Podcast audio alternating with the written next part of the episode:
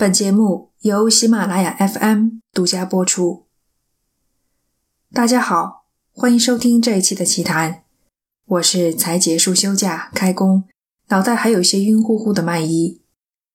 这期节目是二零一九年度盘点的最后一期，请允许我直接跳过第五十集番外，因为重头戏还在后面。第五十一期，高山灰人。讲的是苏格兰本麦克杜伊山上神秘的巨人。我在想，本麦克杜伊山若是放在中国，一定会成为一座名山。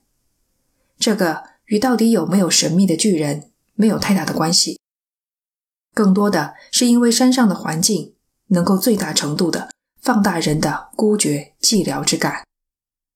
在那种环境下，你能够听到内心哪怕是最细微的声音。倾听内心，重新认识自己，是修行的基础。本麦克杜伊山是一个修仙的绝佳之地。山上如果有一座庙的话，一定常年香火不绝。评论区用户名为“沙尘暴一一”的朋友留言：只有在陌生的环境，警惕性提到最高状态的时候，第六感才能激发出来。这倒是一个挺有意思的说法。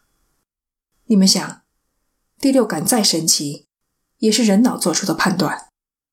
那么，在做出判断之前，肯定会有接收并处理信息的一个过程。我在维基百科上看到，有人认为第六感来自于人脑存储的海量的信息。这些信息都是平时经由我们的五个感官所获取的。可能获取的过程，你根本就没有察觉。在特定的环境下，大脑调动了这广如深海的讯息，也就产生了第六感。另外，在这期节目的下方，珠宝学院也来留言了。珠宝学院的前身是别人家的兔子。如果你以前听过《鬼书学院》这张专辑，就一定记得兔子老师。他们呐。现在不讲课了，开始搞异常体研究了。如果你对这方面感兴趣，直接搜索“异常体研究中心”就能够找到。第五十二期《湖畔噩梦》，芬兰最著名的未解悬案。之前我夸下海口要去做视频，什么都没做成，《湖畔噩梦》便是回来重新开始的第一期节目。所以在很长的一段时间内啊，我都不敢点开下方的评论区，因为我怕那种心脏中箭的感觉，害怕被你们嘲笑致死。后来看了看，大家对我还是很宽容的。这期节目没有什么可补充的了，因为法院已经做出了判决，未来很大可能性是不会有新的进展出现了。第五十三、五十四期。天真无邪，讲的是美国的一个女子怀疑她收养的女儿其实是一个患有侏儒症的成年女子。这个事件在几个月前可以说是一个热点事件了，当时在微博的热搜榜上停留了挺长的时间。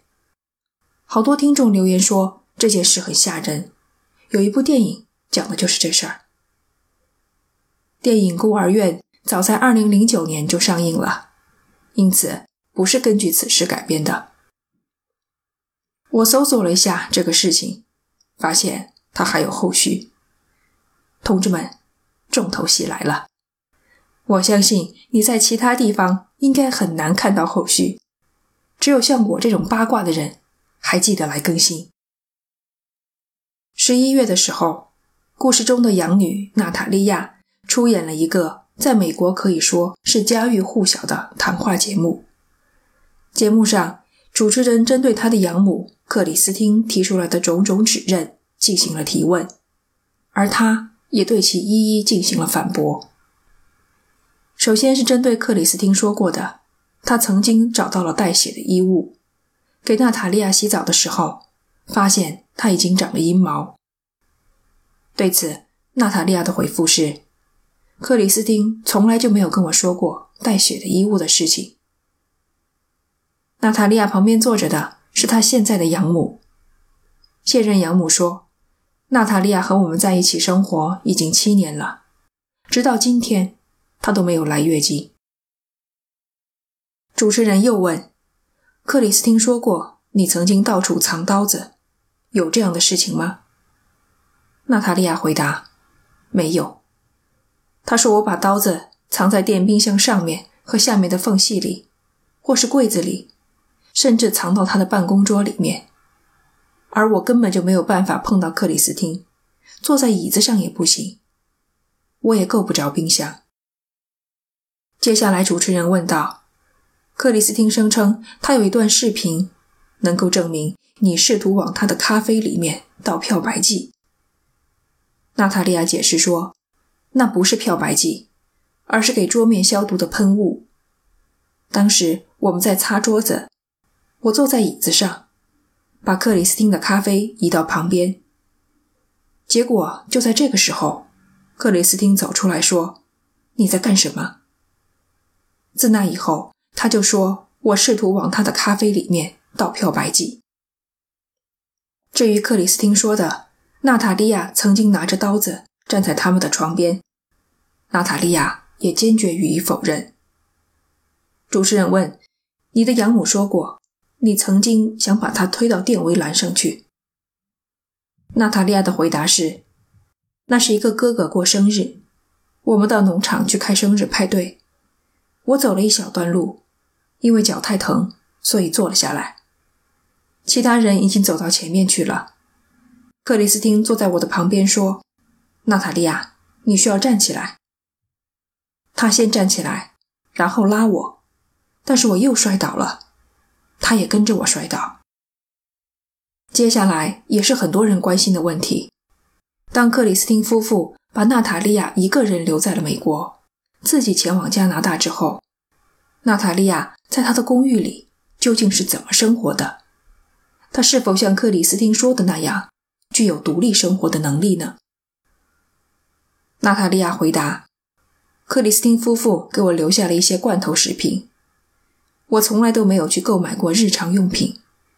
有需要的时候，有房东载着，开到一间加油站或者是便利店，随便买点东西就回来了。”主持人问：“当他们离开的时候，是怎么对你说的？”娜塔莉亚回答：“他们就说我们会给你找一间公寓，我们要去加拿大了。”我当时根本就不知道该说什么，我也根本不知道发生了什么事情。主持人还是觉得难以置信：一个六七岁的孩子怎么可能独自在公寓里面生活一年的时间，而不令人怀疑？在旁边的现任养母插了一句话：“我想克里斯汀可能教了娜塔莉亚如何应付疑问。”娜塔莉亚又说：“克里斯汀让我告诉所有人，我已经二十二岁了。我住在第一间公寓里的时候，他让我给警察打电话，说我想伤害别人，想伤害我自己。警察来了，给我铐上手铐，带到精神病院。”当天晚上就释放出来，因为他们说我并没有疯。最后，主持人直接问他：“那么你到底是不是一个三十三岁的骗子？”娜塔莉亚笑着说：“不是的，我跟你保证，我不是的。”我们现在终于拿到娜塔莉亚一方的说法了，整件事越来越有意思了。就在几天前，一名法官批准了一项动议，将对娜塔莉亚进行 DNA 的检测。而针对克里斯汀夫妇的指控，又多了四项罪名，指控他们不让娜塔莉亚做手术，从而给她带去了极度的疼痛。今年六七月份，本案将再次开庭审理。这件事还会有后续的发展，请持续关注。第五十五、五十六期《血雨入侵》讲述了美国一个声称可以控制下雨的男子。这个事情在美国还挺有名的。他最初是在一个很受欢迎的电视节目上播了出来。不是有一部叫做《雨人》的电影吗？故事里的这个人就被称作雨人，很好记的一个名字。但是现在看来，这个事情放在中国可能有一些水土不服，而且还很无辜的被我分成了上下两期。我原本以为把一期节目分成两期是一件很简单的事情，只要从中间大概一半的地方把它截断就可以了。但是做了两三期节目，发现这样不行，因为这样硬生生的从中间打断，其实也就是打断了听众听故事的思路，是做音频节目的大忌，所以很快就改回来了。第五十八期，血腥女爵。历史上最著名的女性连环杀手之一，伊丽莎白·巴托里。关于这个故事，等我把节目做完了，才发现自己少讲了一个地方。在节目的开头提到了关于伊丽莎白最广为人知的一个故事，那就是她喜欢用处女的鲜血泡澡，以永葆青春。后来我忘了讲，这个血浴的故事基本上可以肯定是假的。他第一次出现是一七二九年，伊丽莎白都死了一百多年了。有人出版了一本故事书，讲了血腥女爵的故事，书中介绍了血浴仪式，立马成为伊丽莎白的代表性事件。大家都把这当真的来看。又过了一百年，当年证人们的证词出版，人们才发现，所有的证人都不曾提到血浴这件事。所以它的真实性也就受到了质疑，加上一些科学方面的辟谣，人血凝固的速度很快，血域的可实现度不大。现在呢，大家基本上都认为血域仪式的来源是当地的传说，不是真实的历史。这么重要的事儿，我居然忘记讲了。此外还有一点，现在有一些历史学者认为伊丽莎白。其实是被诬陷的。当时的国王为了扳倒他们这家子人而陷害了他。伊丽莎白的娘家巴托里家族非常强大，她的丈夫纳达斯迪家族也很强大，所以这两个人的联合可以说已经威胁到了国王的统治。而且他们这家人太有钱了，富可敌国。据史料记载。伊丽莎白在丈夫战死以后，因为资金周转的问题，还曾经向国王讨债。你们想一下，向国王讨债，这是什么概念？而且，伊丽莎白没有站上审判台接受公开审判，她的子女这么做是为了保全家族的名誉，让伊丽莎白失去了获得公正审判的机会。后来有很多人指出。将伊丽莎白定罪的只有证人的证词，缺乏直接的证据。伊丽莎白死后仅仅一年，国王就以叛国的罪名将他的几个子女抄家治罪，没收了土地和财产，把几个子女都驱逐出境。几年后，才有一小部分人回到了匈牙利。但总的来说，巴托里和纳达斯迪强强联合的这个家族。就此彻底走下了历史的舞台。第五十九、六十期是千面具死亡事件。这两期节目我自己做的非常开心，因为很有意思。关于这个案子有一个插曲，在这两名死者之前，还有人死在了这座山上。早在一九六二年，也就是故事发生的四年前。山上还发现过一个人的尸体。这个人呢，是一个无线电还有广播电视的技术人员。经过调查发现，他来到这个地方有明确的目的，他想要看一看能否不借助电子设备，光凭大脑的能量就能够捕捉到无线电和电视的讯号。听上去是不是非常的无厘头？关键是。尸体旁边同时发现了一张铅面具，和故事里两个人的铅面具形状十分相似。唯一的不同呢，是一九六二年这件案子的面具是放在尸体旁边的，故事里的两张面具放在了尸体的脸上。警方重启了对1962年这起死亡事件的调查，想看一看两起案件之间有没有什么联系。我没有查到后续，估计是没有。但这件事似乎从侧面验证，千面具一案和 UFO 外星人无关，两名死者就是想搞一些和唯灵论有关的试验。第六十一期魔石人头，英国出土的两个颇具争议，据说会招来邪灵的石人头。这个故事，我相信大家听完都会有自己的看法。关于食人头到底是上千年的文物，还是寿命不过十五年的儿童玩具？我更倾向于后者。在花园里除草就能发现两个上千年的文物，这个概率只怕小得可怜。还有，两个食人头曾经被送给学术机构检验，得出了不同的结论。一个教授说，两颗石人头所用的材质一样。都是非常粗糙的石头，其中夹杂了圆形的石英颗粒。他推测石头应该是本地所产。而第二个教授检测了石头，认为其材质是人工合成的石料。这一段我本来想加进节目里，但是太长了，这里说给大家听听，蛮有意思的。第二个教授认为。食人头所含的沙子一样的颗粒，是来自海滩的沙子。海边的沙子经过海水长年累月的打磨，都具有非常统一的圆形，且外表呈现抛过光的效果。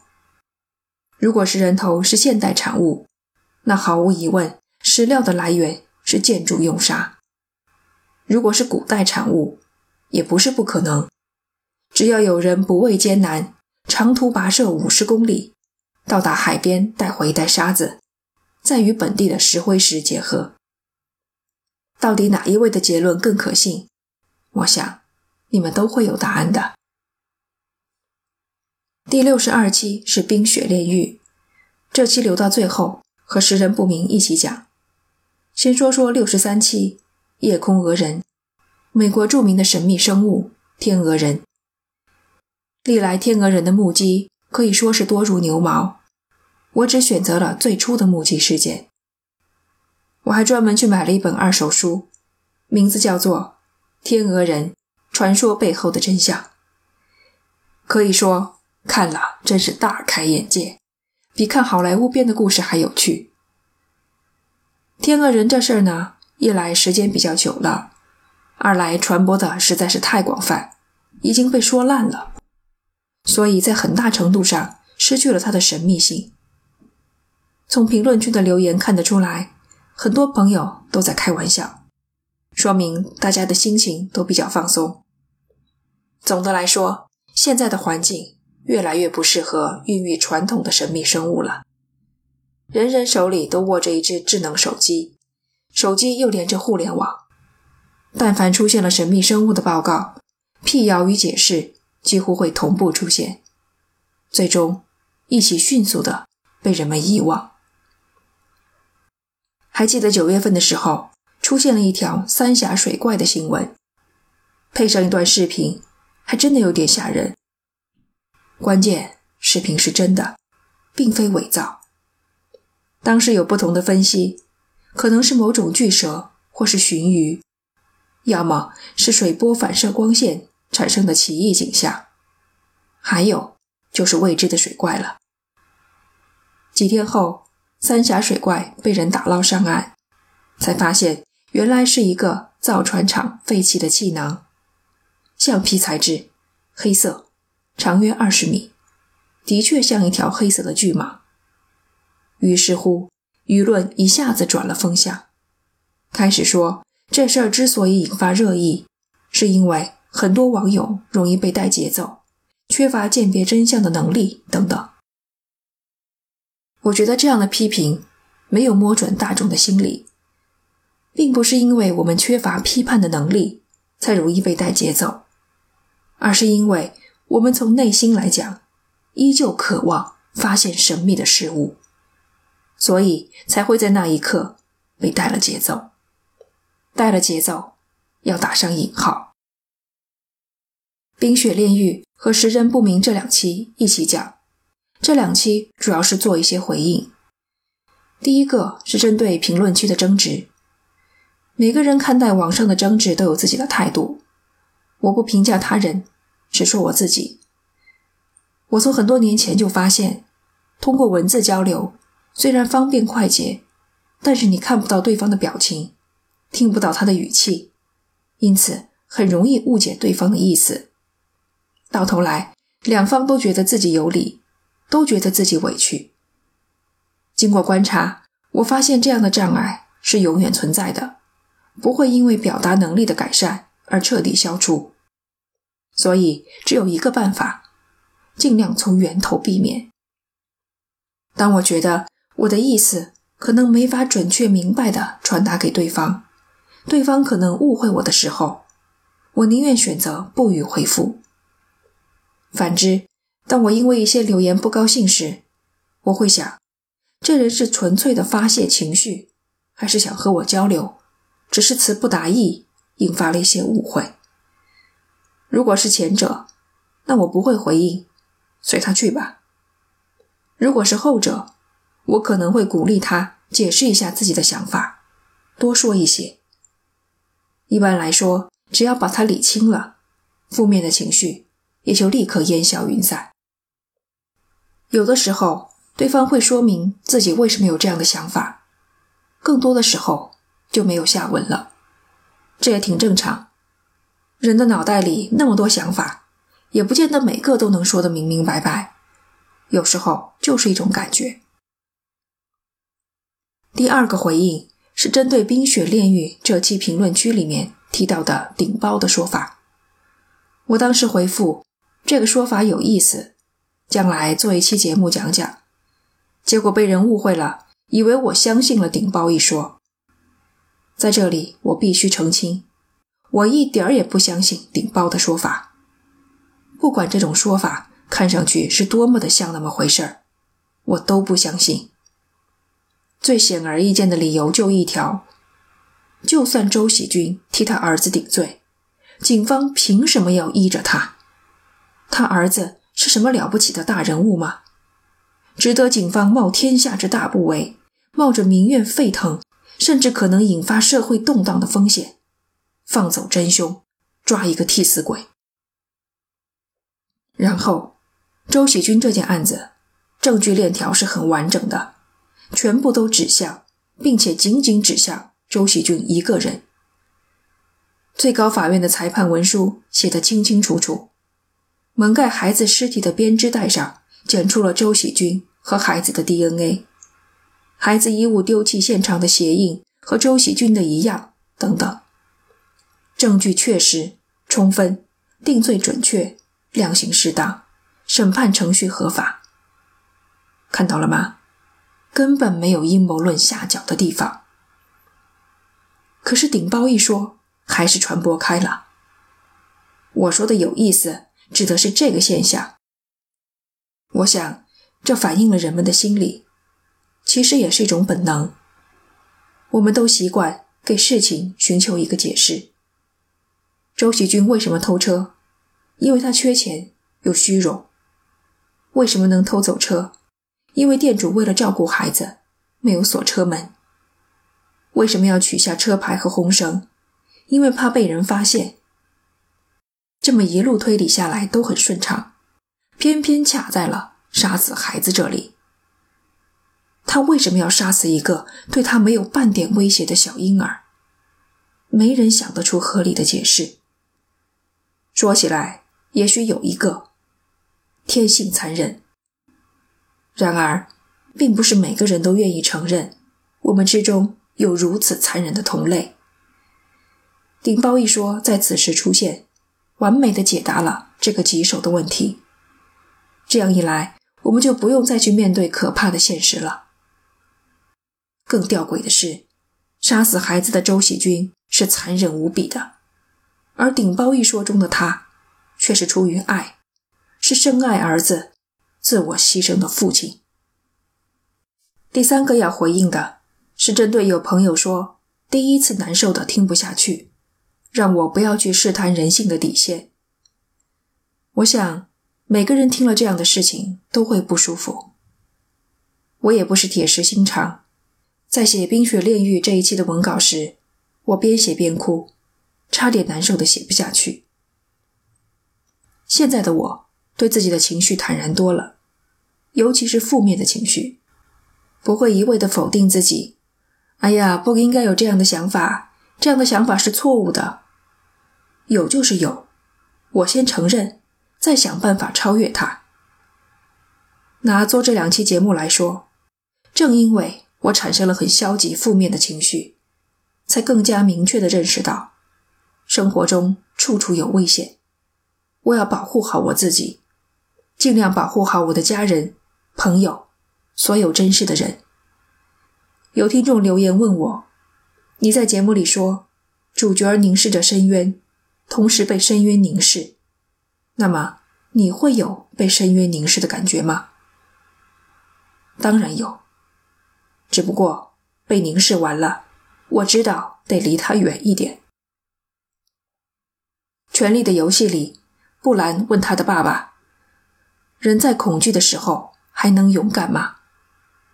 他爸爸回答：“人只有在恐惧的时候才会勇敢。”这段对话我时常想起，在这里送给大家。二零一九年度盘点终于结束了，最后这期节目，我拖着一个破铜烂铁的嗓子说了这么长时间。真想为我自己鼓鼓掌。回顾过去的一年，有波折，有欣喜，偶尔误入歧途，幸好及时迷途知返。让我欣慰的是，始终不曾糊弄注水。新的一年，像身体健康、事业有成这样的话就不说了。祝大家过得认真踏实。下星期我需要停更一周。对不住啊，再说了自己不糊弄之后，来了这么一句，因为我昨天才开工，稿子没有写好，实在是没有办法。下周五，一月十号当天就没有更新了，但是会有一次直播，晚上九点，也算是小小的补偿。另外，国内放春节长假的时候，我就不休假了，所以肯定能保持更新。想想还是划得来的，好吧？感谢你收听这一期的节目，这里是奇谈，我们下期见。